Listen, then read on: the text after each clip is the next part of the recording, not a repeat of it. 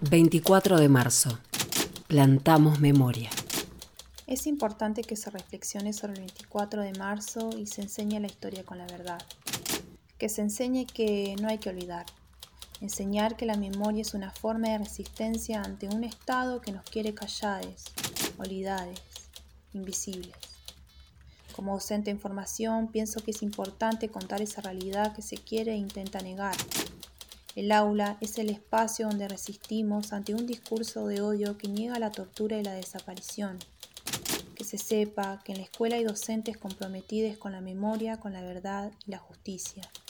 No nos callemos más, ni olvido, ni perdón, ni reconciliación. Fue genocidio. 24 de marzo. Plantamos memoria. Central de Estudiantes del Instituto Superior de Formación Docente número 13 de Zapala. Radio El Sorsal Socioeducativa.